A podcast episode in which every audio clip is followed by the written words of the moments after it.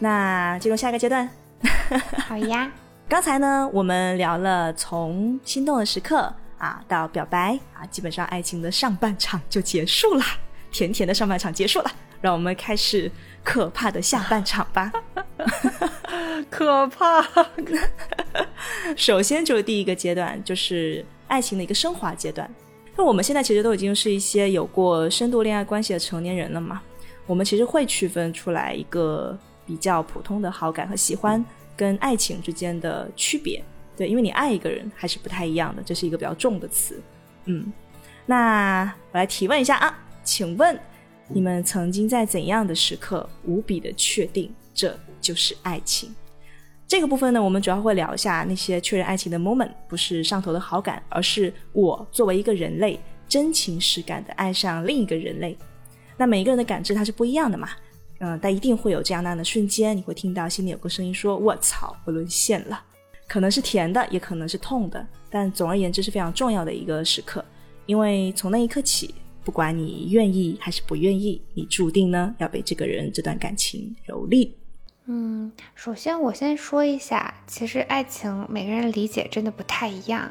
我的理解就是，呃，所谓的爱上，其实是一个很深度的感情的链接。嗯，它不是那种很廉价的喜欢。比方说，你可能看一场选秀节目，你十分钟能爱上一百个人，不是那种。对。然后我的话，我是觉得想到说啊，他会是一个好爸爸。就我突然意识到我在想这个东西的时候，我就明白我爱上了，因为它代表着我是在很认真的设想和他在一起的未来，我有把它放到我未来的规划里去想象，说如果我未来的人生中有这个人以这种身份去参与，那我们两个会是什么样子？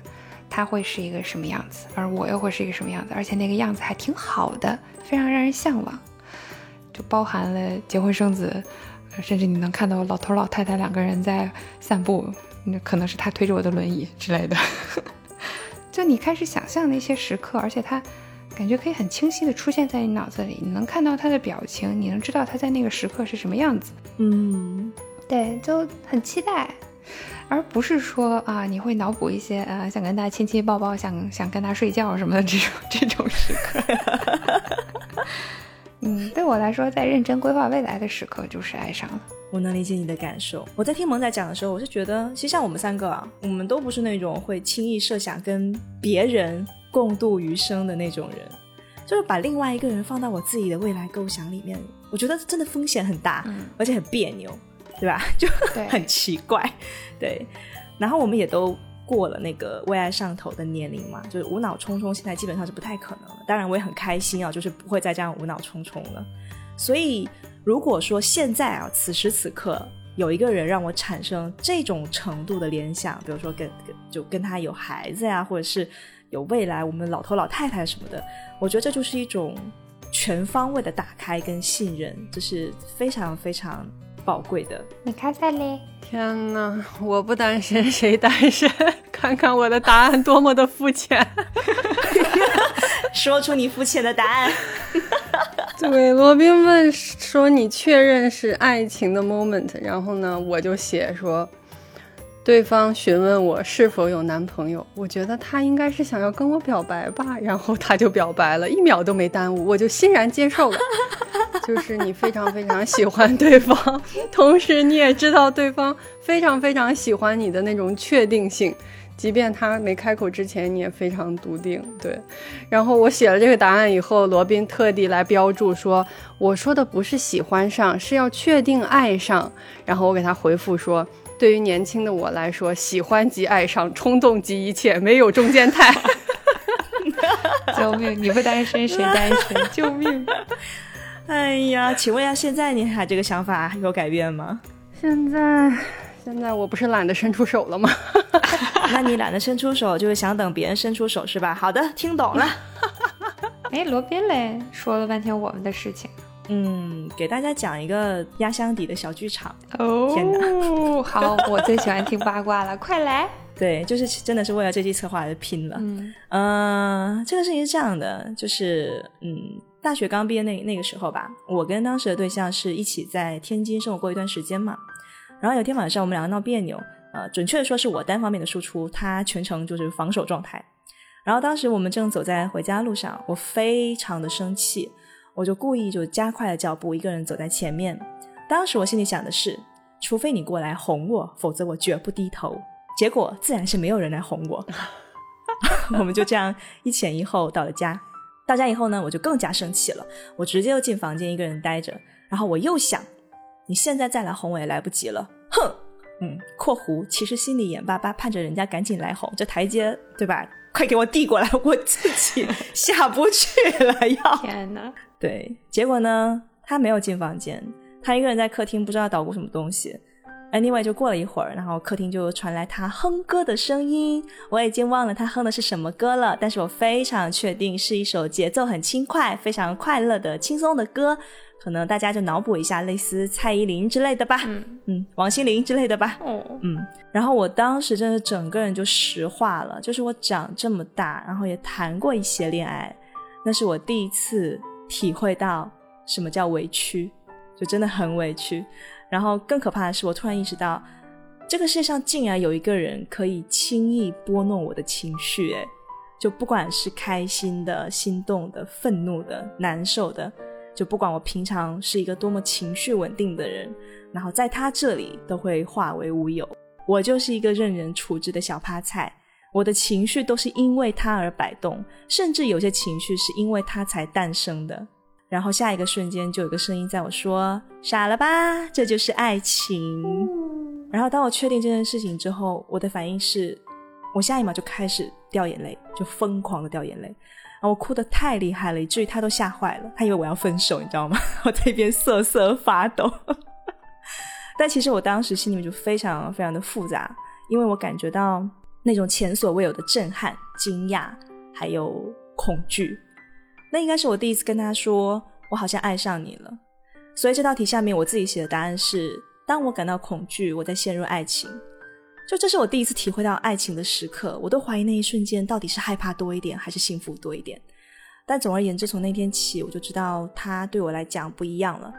然后后面就是一些为爱变心、互相错位的剧情，然后双双错过，无疾而终，就这样的一个故事。我我我完全理解你，就是咱们在写开头一些关于爱情的叫什么？关于爱情的描述的时候，我不是就写了一个歌词嘛？就是你是巨大的海洋，我是雨落在你身上，我失去了自己的形状。我看到远方爱情的模样，就是爱情，就是让你变得不像你自己。你会做平时自己不会做的事儿，然后会说不会说的话，你会 O O C 你自己，对，你会在朋友的眼睛里变得莫名其妙。这是为爱变形吗？是啊，就是为爱变形啊。就你可能还会变得很情绪化，对，这个非常可怕。对，所以呃，关于为爱变形这个事情，想多说两句。就是我现在再回头看哈，会觉得当初那种恐惧的心理，其实其实就有点注定后面是会分开的，因为你过度关注对方，患得患失是非常可怕的一件事情。这个事情对双方来讲都是。然后当时我们又都不够成熟嘛，那时候还比较小，性格上也有很大的差异。比如说我是一个很认真的人，他是一个很随性的人，我就是希望一切事情都可控，他就希望自由一点啊，不要那么多的预设。那这本来应该是一个双方互相协调的过程嘛，但是放在我跟他身上这件事情是没有成功的，因为我把我太多我自己的期待压在对方身上，我甚至可能都没有跟他好好的聊过他的想法是什么样子的，以至于我沉浸在我自己的委屈里面，然后还忽略对方，他也同样深陷这个漩涡，然后很长时间以后我才想明白一件事情，就是我们在成为共同体之前，首先。我们俩是不同的两个个体，而在成为共同体之后，我们依然是两个不同的个体。恋爱本身是融合，它也是互相吞噬。所以，对于现在的我来讲，就守护好我的本我和守护好对方的本我，这两者同样重要。这是我现在理解的互相尊重。嗯嗯。然后那天就刚才不是也跟大家分享了本台著名嘉宾小 A 女士的名人名言吗？他说：“爱是想握紧又松开手，爱是两个人共同看向远方。”我觉得说的真好，起立鼓掌。嗯，其实我觉得为爱变形，我所理解的那个为爱变形，其实是会杀死爱情的。因为其实，在感情里，大家或多或少的都会有一种倾向，就是改变。不管是说你希望对方变成什么样子，或者是你希望为了讨好对方把自己变成什么什么样子，都会有这种倾向，甚至有这种经验的。更不要说之前还流行过那个 PUA，就是别人通过一些技巧把你变成特定的样子。嗯，这种改变我觉得是很可怕的。我说的不是那种大家变成更好的人，因为我觉得变成更好的人是指说，呃，对方在完全尊重和理解你，包括你是一个什么样的人，你想去什么地方的基础上，在这个基础上，然后他想方设法的，或者是就是用他自己有的一些。能力啊、资源啊、性格啊等等这种东西，去帮助你、引导你，去告诉你你应该怎么样往你想去的地方走，这个叫变成更好的人。比方说，我想变成一个情绪稳定的人，他会告诉我你这个时候不要生气之类的。很烂的例子，啊，很烂的例子。这个是变成更好的人，这不是我说我所说的变化。我所说的变化是说，为什么他就不能更？明白我一点，他为什么不能变成一个善解人意的人？嗯，他为什么不能变成一个更能赚钱的人呢？他为什么不能变成一个更懂穿搭、更得体的人呢？啊，等等等等，这种，嗯，看到别人有，我就希望自己的对象也有，或者说对象夸了某某人两句，然后就觉得他是不是在影射我，希望我也变成那样？那我是不是要变成那样，他才会喜欢我？等等等等，这种变形。让你失去了，或者是让别人失去了他本来的样子，那，你爱的真的还是那样的人吗？你真的是爱他吗？嗯，我会想这样的问题。嗯，非常的同意，非常的同意。但我觉得很多时候我们会在这个过程当中会忘记这个事情，或者说你会把控不好那个度。嗯，你就是会不自觉的对他有一些期待。嗯，然后你会倾向往让他往你的方向上去靠。嗯，我觉得这个事情，我现在已经对这个事非常的。敏感了，反正我觉得大大小小的事情，除了一些很根本的东西，你可能很难去融合，因为它是完全对立的。就像我们前面有提到的那些，可能世界观、价值观都非常不能相容的东西。但是，一些其他的可能不是完全对立的，有一些共同区间的东西，实在不行就互相尊重，然后各让一步呗。就比方说，把衣服扔在地上这件事情。这是我今年学到的最痛快的一个姿势，就是从一开始的完全不能接受，到现在觉得也不错，可能是一个很烂的例子，但是生活习惯也是一种很常见的。我常听夫妻吵架，就是为什么他总喜欢乱扔袜子，不把袜子好好的收起来，就是求同存异吧，能接受就接受，能改就改。到了真的改不了，甚至是改了就不再是我的那种程度的问题上，那就让他保留他原有的样子吧。还有就是，其实，嗯，罗宾刚刚讲的，他跟对象生气，然后一直在自己怄气，希望对方哄自己这件事情，其实我当时听到的时候，也是很敏感的，在想，这样不行啊，朋友，单方面的闹别扭，单方面的怄气，单方面的去想小剧场这件事情，也会让爱情死掉的。嗯，是呢，所以其实我们现在已经进到下一个趴了，朋友们，我们在聊爱情是怎么死掉的，很快。对我之前看那本叫《卡拉马佐夫兄弟》那本书的时候，有一段话我特别喜欢，也常常拿来告诫自己了，因为这也是我经常犯的错误。他就说，嗯，对自己说谎的人最容易怄气，谁都明白怄气有时候是很开心的，难道不是吗？一个人无端臆想自己受到了冒犯。其实他明明知道谁也没有冒犯他，他信口雌黄、故弄玄虚、夸大细节、混淆视听、抓住某些细节大做文章。尽管这些他自己也明白，可就是动不动就怄气，而且怄得其乐无穷，怄得有滋有味，一直这样持续下去，直到真的怀恨在心。哦，这段描写真的非常非常形象地写出了一些我很多时候的内 内心戏，你知道吗？真的，就是就是大家相处的好好的。但是突然，我可能就有一股莫名的火在心里，然后我就会想一个理由去解释自己这种生气，然后就会想成是，嗯，比方说弟弟做了什么事情，所以我生气，他不应该这样做，但其实没有，就是我需要一个假想敌去想成这个事情不是我的错，而是对方的错，然后我就开始跟他怄气，他就有我就有一个怄气的对象，我就开始生气，然后我就想他应该去做些什么来弥补自己的错误。剧情逐渐离谱，明明是你先莫名其妙有了火。然后要给这个火安一个对象，然后你就会开始合理化。那既然你已经惹我生气了，你就应该怎么怎么怎么样，是吗？对，然后真的会开始说谎，有的时候是对自己说谎，有的时候啊可能会对亲友说谎，比方说跑来跟罗宾抱怨：“哎呀，弟弟做了这样这样。”其实他没有，但是我就会说他怎么能这样呢？其实没有。那那我以后要怎么样去对待这个事情？我要先去跟弟弟核实一下吗？有可能！哎，跟你讲，这就是为什么很多人会劝。不要去掺和朋友的家务事，就是如果你闺蜜跟她讲她跟她男朋友如何如何如何，你听听就罢了，千万不要去掺和，因为有时候抱怨是假的，你知道吗？可能那个大家都会扭曲事实的，或主动或被动的，有的时候你在说谎，你自己都没有意识到，因为在你的脑海里就是那样的。我现在学到的就是尽快的把这个情绪排解掉，然后也要。如果你意识到你可能已经或多或少的有一些发泄情绪，让对方感觉到不适的话，你可能要尽快的去解释一下刚才到底发生了什么，不要让这个误会的雪球越滚越大，然后尽快的去消除影响吧。我倒是没有你这种，就是比如说自己跟自己说谎，然后自己有怄气的这个行为。但是我经常看到另一种情况，也是我非常讨厌的一个情况是，你是在别处怄了气，你回来把这个东西发在我身上。哦，首先这个事情理理情理上来讲就跟我没关系，我不知道你发生了什么。其次就是，那你把我当什么了呢？就是你这个时候应该跟我讲的是你今天遇到了什么情况，然后你很生气，然后我才能安慰你，我才能让你快乐。你什么都不说，你回来就把这个事事情发在我身上，什么意思啊？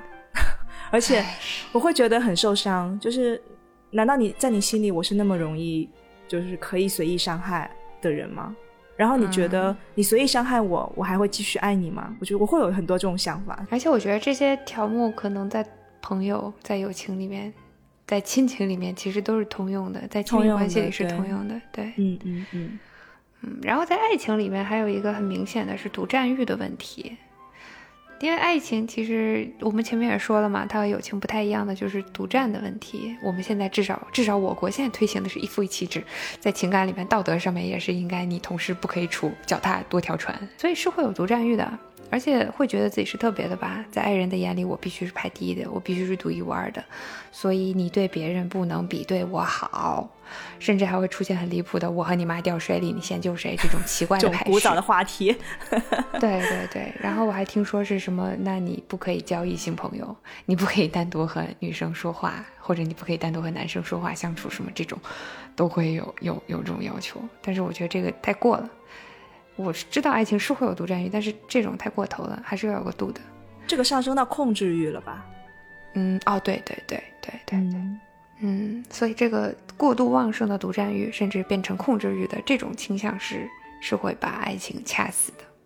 嗯，最后一个我觉得也很重要的是。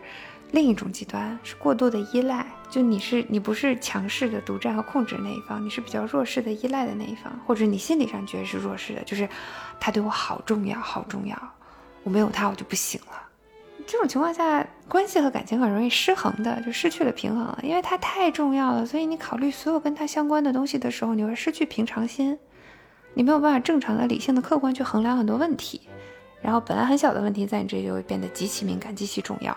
然后这种失衡，就真的会破坏关系。首先，你们日常相处的对话、情绪状态就会不不对劲，这个不对劲慢慢就会腐蚀感情，然后就会崩坏。对，这就是我刚才那个，我刚才给大家提供了一个失败的案例，就是这样子。米卡萨有什么分享吗？米卡萨，你陷入了沉默，告诉我们你对这个事情是什么样的看法？就是，嗯，你自己觉得的爱情里面有哪一些非常非常难迈过去的坎，或者说有哪些你觉得真的会让爱情死掉的一些原因？我感觉你们刚才说的错误，我全犯过。难怪你陷入了沉默，是这个原因吗？不，谁没犯过呢？我也是，是吧？现身说法了，是不是？无论是因为自己工作压力大，然后把一些不好的情绪和冷暴力带到你的男朋友身上来，还是在某一个阶段过度依赖他人，嗯，然后内心失衡，这些事情我全都发生过。天没关系，现在你已经是一个升级版的米卡萨了，你已经长大了。米卡萨 Plus，对，然后我我能想到的一个比较严重的问题是，对同一件事情认知的错位以及长期的掩盖问题，嗯，就是维持一个表面的和平，嗯，维持一个在大家面前你好我好的状态，导致到真正问题爆发的时候，整个人是惊呆的，就是会说。你竟然在为这种事情生气吗？你竟然在为这种事情埋怨我吗？你竟然在因为这些事情怀疑我的真心吗？对，然后我就会完全崩掉。哦，你的意思是对方可能早就有这样那样的不满，但是他一直藏着不说，然后有一天突然爆发，很严重的去说。对，然后我是可能真的是没有意识到的，因为我我的一个很容易上头生气的点就是被别人质疑你的真诚和真心。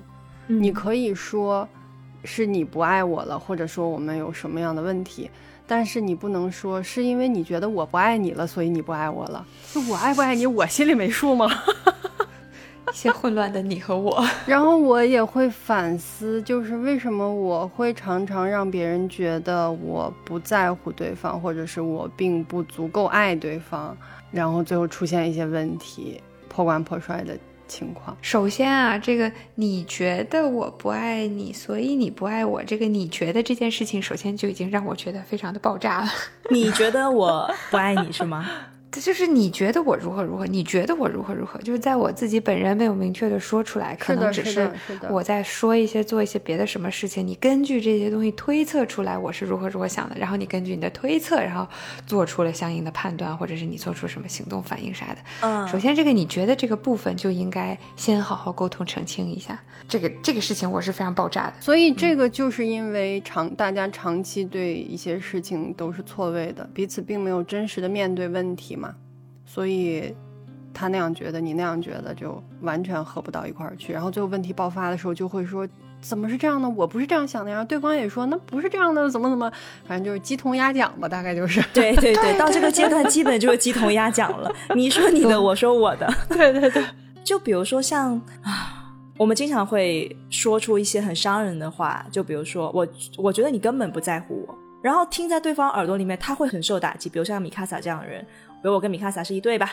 我说三哥，我觉得你根本不在乎我。三哥肯定一下就怒了，对我我还不在乎你，我对 我在不在乎你，我自己心里没数吗？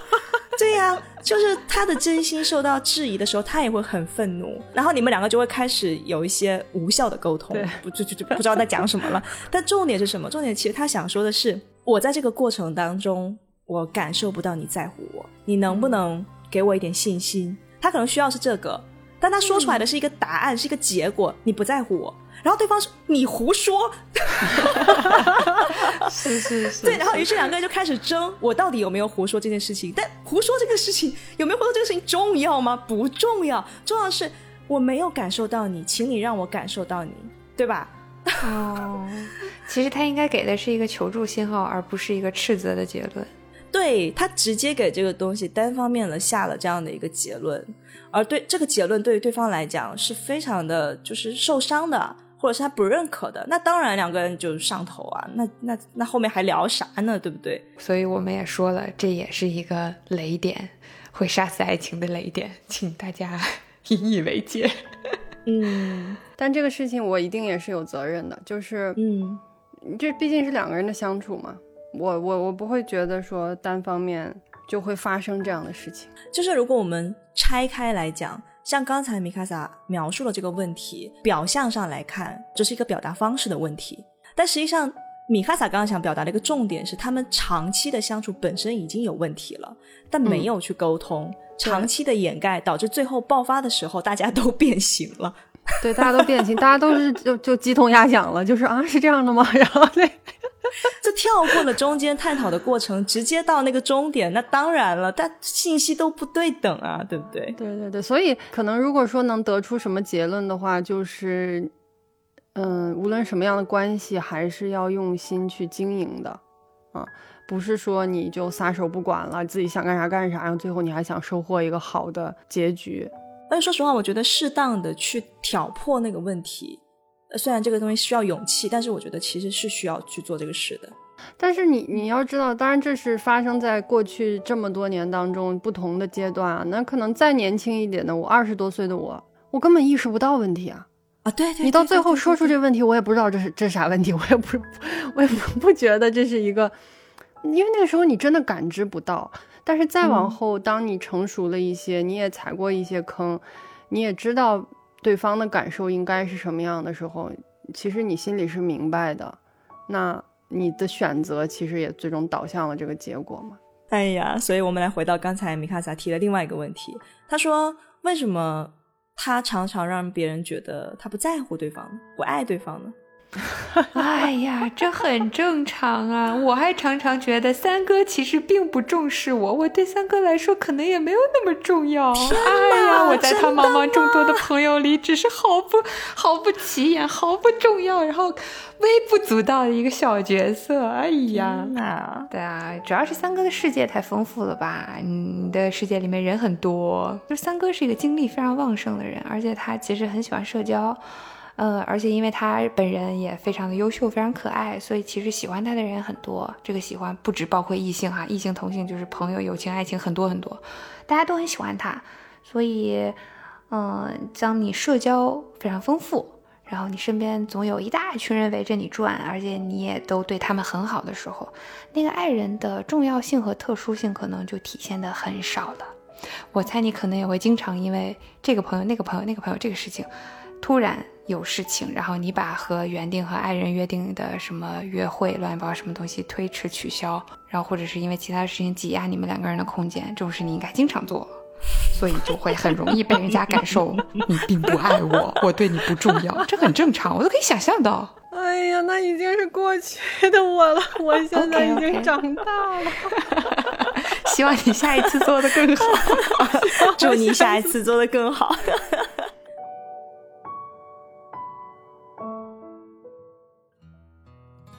嗯，我我也跟大家分享一下吧，就是我今天还蛮想跟大家说的一个关于我觉得爱情特别容易暴毙的一个 一个点。就首先，其实啊，大部分爱情它都不是戛然而止、突然暴毙的，它会有那种就是你心灰意冷、很非常突然的就心灰意冷的那个时刻。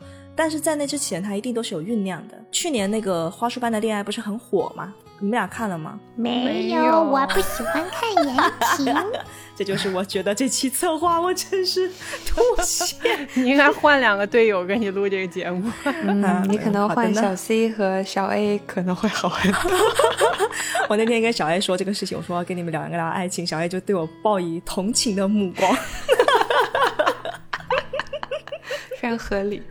对，OK，Anyway，反正就是去年看《花束般的恋爱》嘛，其他剧情我都记不太清楚了，但是有一段我印象很深，呃，是那个男主他非常崇拜的一个学长突然去世，然后他去参加完葬礼之后，他回到家，他就想跟他的女朋友好好的聊聊，因为他太难受了。但是呢，这个女主她回家之后第一句话就是我去睡了，然后当天晚上男主就一个人去海边，一个人哭哭，一个人在外面过了一夜。第二天，当他收拾好心情回到家。女主呢就主动找他搭话，想跟他聊聊，但是他没有理他。这个时候他的内心是不需要了，什么都没有意义了。而当男主转身出门的时候，女主的内心是我尝试和他谈一谈，但为时已晚，什么都没有意义了。看过那部电影的人，大家都会记得，就这两个人当初有多相似。他们都喜欢穿白色的帆布鞋，都喜欢压紧兽，都喜欢在包里面带本书。互相交换书本的时候，会同时发出“哇哦，这个作家我也很喜欢”的惊呼。当时他们都相信彼此是世界上另一个我的存在嘛，找到对方呢，就像找到自己的另一半灵魂。但是生活让两个人渐行渐远，他们不在一起玩塞尔达，不再交换书本。以前一起追的漫画，现在也只剩下女主自己在看。然后以至于到最后，他们不再沟通，不再感受彼此，也不再回应彼此。这个是我觉得很多爱情最后的走向。就是我不再需要你了，我也不再那么在乎你是不是需要我了，或者是即便你需要我，我好像也没有办法再给你力量了。然后我在写这段的时候，我想到另外一个另外一个事情，就是我在看那个《再见爱人二》里头，苏苏跟卢哥他们两个也经历过相似的这样的一个阶段。首先啊，先说下背景，就首先他们两个都是艺术创作者，苏苏是歌手嘛，然后卢哥是艺术监督，然后他们的情感需求呢，本来就会比常人要更细腻丰富一些。那在一段比较糟糕的时间里面，他们俩是先后陷入了情绪黑洞。先是卢哥，他是切断了几乎跟所有人的沟通，他每天就自己把自己关在小黑屋里面。苏苏那会儿应该是去了另外一个城市工作，结果就是卢哥最终是自己熬过来的。相当于他在最需要苏苏那段时间，苏苏是缺席的。然后后来呢，同样的情况，就这个情绪黑洞就轮到了苏苏头上，但他没有告诉卢哥。直到这两个人参加《再见爱人》这个节目的时候，卢哥才知道苏苏当年的情况，让他非常震惊。但这个时候，他们两个其实已经离婚两年了。这两个故事给我触动还蛮大的，就是我觉得这是爱情最终存活率非常渺茫的一个很大的一个原因，就是我们在漫长的时间跟鸡零狗碎的生活里面，双方要始终保持一致的步调，然后要持续不断的输出能量给对方，也要持续不断的接受并反馈对方。但能量这种东西，它绝大多数情况下面是有上限的。所以，当任何一方的能量耗尽，我们很快就会陷入一个恶性循环。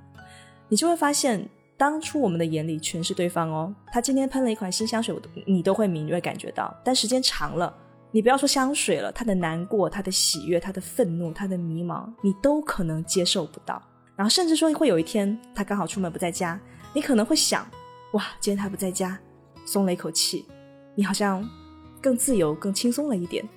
所以，不管我们是否承认，真相就是我们都有可能变得迟钝、麻木、冷漠，甚至抗拒对方。然后，直到双方的能量耗尽，我们就会说：“算了吧，一切都没有意义。”啊，这个时候爱情就死掉了。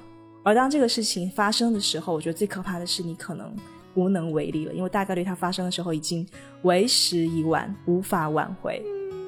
然后我自己的想法是说。首先，我自己要去接受这种情况是有可能发生的，但它一定会有预兆，所以我希望自己可以保持敏锐，不是敏感，是敏锐。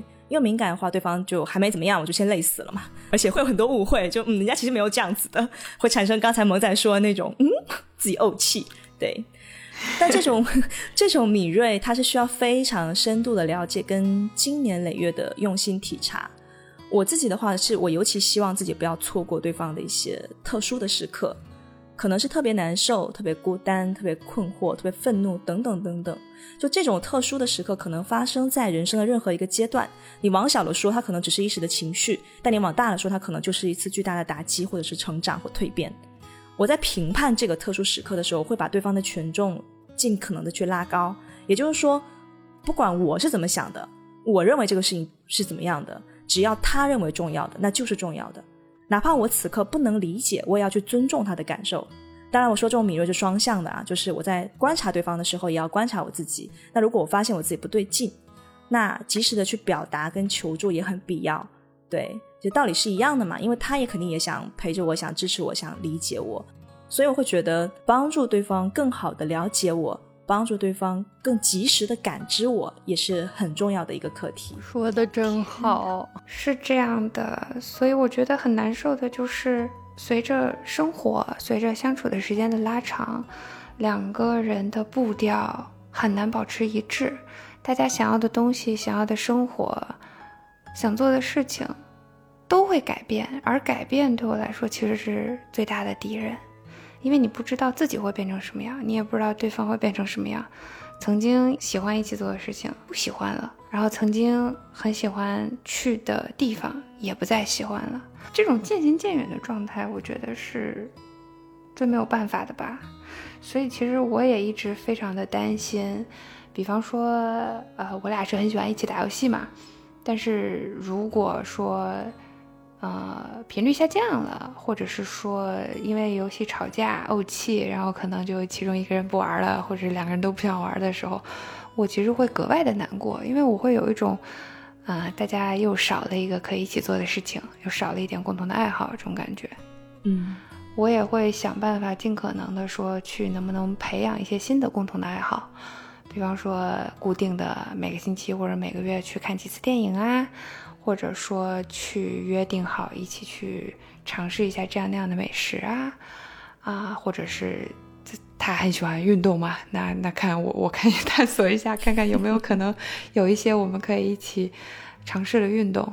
嗯，就我觉得尽可能的去维系曾经的有共鸣的东西，和探索一些新的能不能一起做的事情。而且我觉得探索这个过程中需要双方都要非常的配合，甚至有可能会有些牺牲。就比方说，我真的不想运动，但是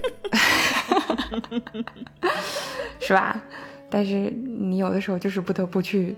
嗯，勇敢的去挑战和尝试一下，甚至进入到一些让自己非常不舒适的领域去，这是我现在的想法。所以其实现在我们都会认同一个事实，就是爱情真的是很困难的。因为到了我们现在的年纪，我觉得应该大概率是。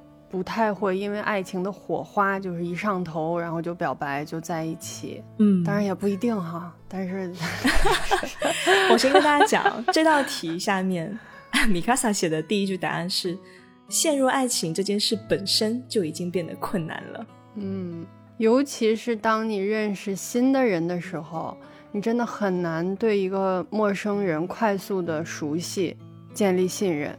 甚至在这样的人面前，我会变得极度疲倦，就是我没有办法高效的介绍我自己，我也无法高效的感知对方。我本身就是一个钝感非常强的人，我需要非常长时间的累计，才有可能产生说啊，这个人真好啊这样的想法。嗯，很久以前我问过我们的好朋友零零六为什么一直不谈恋爱，他就说。因为我很难信任别人，然后写这期策划的时候，我也问了零零六能不能把这段话放在节目里，他说当然可以，并且他给我发了一个完整的表达。零零六说，就像你说的，我是一个自我保护意识比较重的人，需要比较久的时间来建立信任，才能敞开内心。在建立信任的过程中，对方可能就觉得我太过慢热，就放弃了。也可能是我因为好辛苦累了就放弃了，同时我也习惯了现在的生活，有人陪挺好，没人陪自己一个人也不错。关键是我的姐妹们都那么好，能陪伴，能聊天，能逛街，有困难能一起解决，要什么男人？真的 非常的有共鸣，是不是？就两个点都非常有共鸣，一个是很难信任别人这个点。哇，我跟你讲，我简直是被害妄想症。就我遇到一个人的时候，我第一反应是是不是杀猪盘，是不是骗财骗色，是不是变态要追杀我？我真的会想，然后所以就是很难很难对陌生人有有有好感吧，就想的太多了。然后另外一个就是。我的姐妹这么好，还要男人干什么？我和零六是大学室友嘛，当时我们是三个人一起住，还有另外一个叫小五的女孩，就是我们三个人简直是自给自足，就完全自给自足。我们三个人在一起就是快乐无边，我们一起生活，一起旅行，一起上课，一起考试，一起做饭，一起逛街，就是什么事情我们都可以三个人一起做，嗯，然后。就是搭的也非常好，非常巴朗斯，非常稳定的一个很好的一个关系。所以我们三个人在我们同居的三年里面，三个人都没有任何情感的火花。结果我们一毕业，我和零零六是同届，我俩毕业，然后小五还晚我们半年还是一年嘛。我我俩一走，他立刻就恋爱，然后结婚了。然后我俩常常反省说，一定是我们阻碍了小五的恋爱之路。哎呀，这种东西是会传递出来的，很神奇的。就像刚刚米卡萨说的，你本身现在就处在一个非常饱满的、丰富的阶段，你对爱情这个东西的需求就没有这么强了。而当你没有这么强的需求的时候，他好像也会自己避开，就很奇怪。嗯，然后你看到一个新的认识的人以后，你真的会想，就是这人对你来说太陌生了。嗯，你怎么样去让这个人进入到你的生活里？都不说进入到你的朋友圈子里，就是你会觉得我已经是一个独自生活了很长时间，然后我自己也有自己的工作，有自己的朋友，有自己的价值观，有自己的爱好，我怎么能把这些东西都准确的，或者说以对方也舒适的方式传递给对方？我觉得非常困难。就是像零零六说的，我们可能没有那个耐心，或者说对方可能也没有，对方可能也没有。现在大家也很现实啊，对吧？人家觉得你很难搞定，那就不搞定了，去去搞定别人吧，搞定别人成本低一些，所以就懒得，就是爱是想触碰，但懒得伸出手。伸出手。我觉得在信任之前，我还会有一个步骤，哎，这是我自己的步骤啊，就是嗯，就是好奇哦。如果一个人他没有办法引起我的好奇的话，就没有没有后面的所有的事情了。但如果我对这个人足够好奇的话。我会有用不完的精力跟耐心，而且我会强迫他也要了解我，这个强迫打引号的。有一种在那个电脑城门口卖光盘的人，打开自己的大衣外套，看我这里有很多碟，不是这样的画面啦。就是我觉得，如果我对他充满了好奇，这个人一定对我有很强的吸引力，尤其在这个阶段，就我们已经三十多了，然后还有一个人能让我天天想着，哎，他是怎样的？他会不会这样？他会不会那样？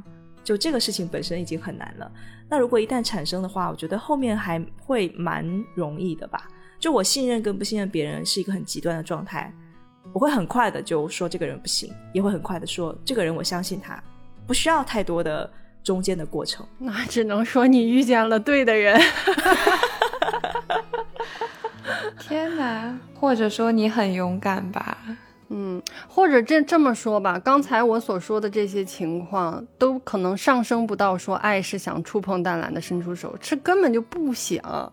嗯，就是可能你这些年当中，你没有碰到那个真正你充满好奇，你对他充满了想法。嗯，对对对，对吧？就是你也没有那个心思。其实下一个问题就是，米卡太太单身了这么久以后，你。觉得自己还需要，或者是还向往爱情吗？对，以下我要表达的观点非常中立。声明上了，声明上。对，声明上就是怎么说都有道理的。我不希望自己太激进，更不希望给大家传递什么十分偏激的观点。对，首先我觉得还是需要爱的，就是爱情应该是一起经历了很多，然后能够站在彼此身边，互相支持，互相提供力量，然后是爱人，也是最好的朋友。我现在是这样定义的，尤其是经历了上一次的策划和思考以后，我重新审视了这个问题，就是我觉得在一起的那个人，也得是你可以成为朋友的。愿意与之交往的人，是即便没有爱情，也是你打心底里认可的、接受的、可爱的、善良的人。嗯，然后还有一个点就是，之前我和罗宾在善良卡那期节目里聊到最后的时候，我说，对于我们这样的普通人来说，其实很多现实的问题都是经济问题，只要我们能富裕一点，我们就可以实际的解决家里的一些实际问题，提高家里人的生活质量啊，摆脱一些困境。当时罗宾就反驳说：“我不同意，是有一些问题是经济问题，但是人生中有更多的问题无法解决的问题和困难。但是爱情和一个可靠的伴侣会给你心理的力量去面对和解决这些问题。”嗯，我觉得罗宾说的对，是对对对对对，罗宾说的对。而且我要再夸一次罗宾，就是之前在聊大学生活的那期节目里，我就说过，就是在爱情方面，或者说在。对待各种各样的感情方面，我觉得罗宾是真正健全的人格，就是叫不吝啬爱，不吝啬表达爱。天哪，我又升级了是吗？不仅在爱情方面，在别的方面也是，我升级了。嗯嗯嗯嗯。同时，在今天上午，就是在录制的当天上午，我还在挠头的时候，我打开微博，突然看到了梁永安老师。就是复旦大学的一个文学教授，在微博上很火的。然后他的一些关于爱情的观点，嗯，我觉得还挺戳中我的，嗯，我就把它分享在这里。我自己认为，这可能也是我单身至今的一个比较重要的深层的意识，只是我自己没能很好的表达出来，跟大家分享一下。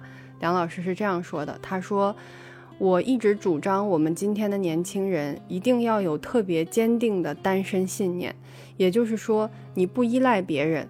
我也可以在这个世界上过得很好。往上，你可能能遇到灵魂伴侣，也就是说你不依靠别人；但是你往下，也可能碰到很善良的人。但最可怕的一种是把自己的生活寄托在别人身上，希望别人多承担，一切都是对别人的期待。就是一个好的爱人，他一定是能感受爱也能给予爱的人。单纯的索取爱是不可能的，是不会建立一段好的关系的。嗯，我的意思是说，你要是期待一份非常健全的关系，首先你自己得准备好。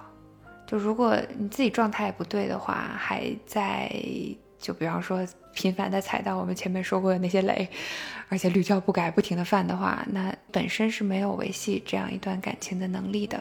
那不管你进入到什么感情，哪怕对方真的是对的那个人，这个感情也是维系不住的。所以在等爱还没有来的时候，把自己修炼成一个更好的人，也是必要的。当你对对方有过多的期盼和依赖的时候，其实对方的压力也非常大。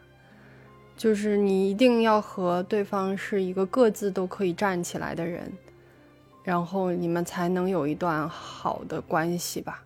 哎，虽然我也是一个不及格的差生，但是我我现在是这样认为的，嗯，因为我曾经就是非常依赖别人生活的人，嗯，我就是一个生活上的矮子，我 不仅生活上依赖别人，我甚至在潜意识里会希望对方带领我去到一个更好、更安全的未来。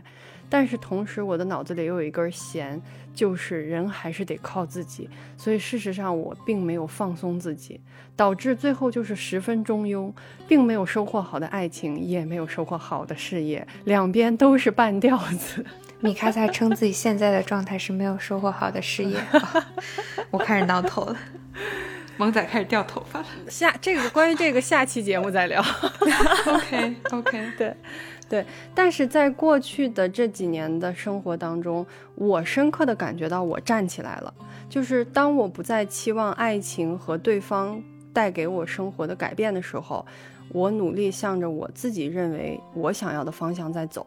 那未来也可能是这样。如果可以互相认同、各自独立，但又能组成就是真诚的有爱的情侣，我当然是欢迎的。哦。那看来是有些想法，所以你现在想要的一个就是方向是什么样的呢？我现在认为的方向就是人生是一场没有主线任务的开放世界游戏，人生苦短，想干点啥干点啥。啊，鼓掌！就我一直认为人生是一场体验，嗯，而且也没有既定的模板，就没有既定的目标，对，就大家会预设一个既定的要求，特别典型就是几十岁要干什么。就是特定的人，这个身份的人，这个职业的人就要怎么样，这个性别的人就要怎么样。其实越活你会越发现没有那么多标准。然后对于爱情这种东西的话，目前我心里最理想的状态就是两个人要彼此非常的信任，而且会有一些依赖，但同时呢也能很有边界的做自己的事情，不管是呃分担的家庭责任，还是说做自己想要的个人爱好，然后。还是那句话，即便结婚了，爱情也是需要的，而且非常的重要。哦，人还是需要浪漫的滋养的嘛，对吧？所以时不时的像模像样的出去约个会，去旅行一下，或者说给对方创造一点小惊喜，送一些他喜欢的东西，然后一起做点好吃的，等等等等，还有认真的感谢和夸奖对方，嗯，我觉得都是非常重要的。嗯，我现在的话，我觉得。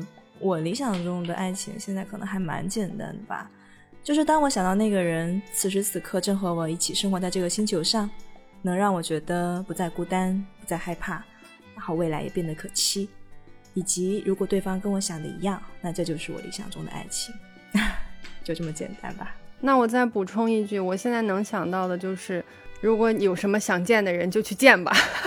哦，是的。而且，其实我觉得爱情是没有办法单独存在的，它需要靠很多其他东西去支撑，包括你的朋友、你的亲人。感谢三哥的助攻，还有罗宾的长谈，真的其实对我们帮助挺大的。嗯嗯嗯，感谢本期节目让我直面自己的短板。嗯 我真的，我跟你们讲，我录节目这么长时间以来，我没有一次录节目全程在挠头，在搓手，我 感觉我都变形了，已经。非常感谢大家愿意跟我聊一个这么大的话题啊！以后再也不聊这种话题，以后 还是聊聊冰箱，什么冰箱、空调、洗衣机之类的。对对对对。好的呢，以上就是本期节目。非常感谢这次我们激情投稿的听友们，妙妙，我真的很荣幸可以和大家一起分享这么多美好又重要的时刻啊！就像刚才讲的，我们呢会把所有的投稿整理成共享文档，放在 show notes 中。然后感兴趣的朋友可以一步去 show notes 观看啊！除了心动故事之外，还有友友们对爱情的思考。喜欢喵喵屋的话，欢迎大家给我们评论留言，告诉我们你们的故事。如果想要加入我们的听友群呢，大家可以在我们节目公告中找到我们的海报，海报上有个二维码，扫一扫就可以进群啦。此外呢，我们还要致敬一下文化有限啊，他们的第一百六十四期节目。因为在准备这期策划的时候，他们的这期节目给了我很多的启发和讨论爱的勇气，以及在节目的最后，嗯，我们三个各自找了一些文艺作品当中我们自己比较喜欢的关于爱的表达，可能有甜蜜的，可能也有一些不那么美好的，但总而言之，希望可以给大家带来一些观察爱的视角和寻找爱的能量。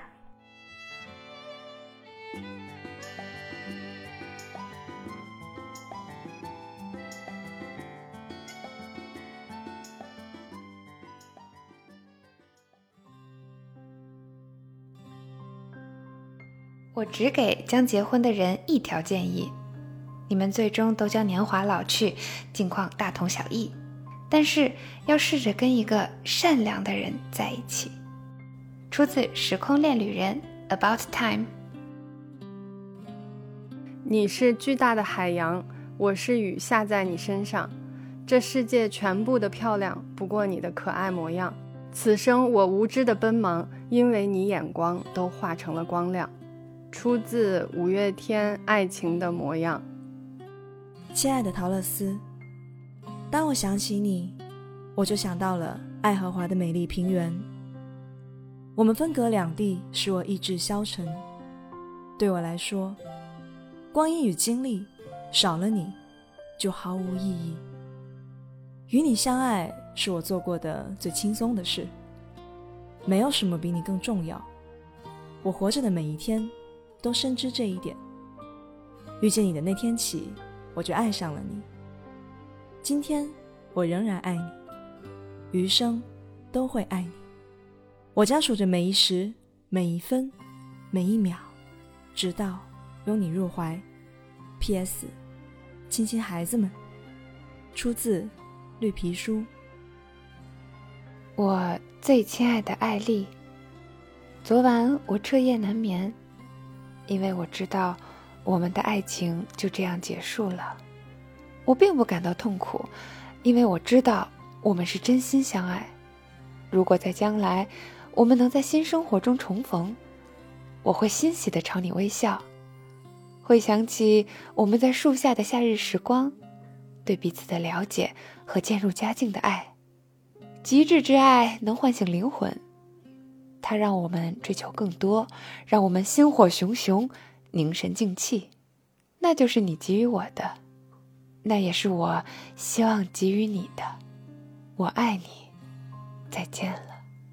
出自《恋恋笔记本》。爱很糟糕，不仅糟糕，还使人痛苦，使人害怕，让你自我怀疑、自我批判，把你从原本的生活中剥离。让你变得自私，变得吓人，让你不停摆弄头发，让你变得残忍，让你说一些做一些你从没想过会做的事。大家都渴望爱，得到后却发现爱如此可怕，怪不得我们都不想独自经历。人们总是说感觉对了，感觉对了就水到渠成，但我深表怀疑。因为要辨别谁是对的人，需要勇气，而弱者不配拥有爱情。做一个浪漫的人，需要满怀希望。我想他们的意思是，当你找到你爱的人，就像找到了希望。出自《伦敦生活》。人类真悲哀，总是动不动就希望付出和回报成正比，特别是在恋爱上。如果从对方身上得不到跟自己付出同等的爱，人就会变得不安。就算得不到真正的爱，能得到其他相应的回报也能接受，比如钱或者安定的生活。但是爱得越深，就越难忍耐，心里不断想着付出爱的总是自己，那么关系就会破裂。我很幸福哦，如果你能让身边的人也幸福就好了。自己不幸福的话，是没办法让其他人幸福的哦。出自逃避可耻但有用。你知道我最珍贵的回忆是什么吗？是当你意识到我爱你时，你转身给我的微笑。出自打开新世界。不要怜悯死者，哈利，怜悯生者，尤其要怜悯那些心中无爱的人。出自《哈利波特》。世界纷纷扰扰，喧喧闹闹，什么是真实？为你跌跌撞撞，傻傻笑笑，买一杯果汁。出自五月天《最重要的小事》。妈妈认为，人之所以能感受到寂寞，肯定是为了与另一个人相遇。有时候生活会很艰辛，但恋爱能让人忘记这些烦恼。记得要恋爱，也希望你能遇到那个只属于你的人。那个人一定会回答你所有的问题，还会听你讲故事。他会感激上苍，让你来到这个世界。出自《追忆善然》。Can I have the day with you?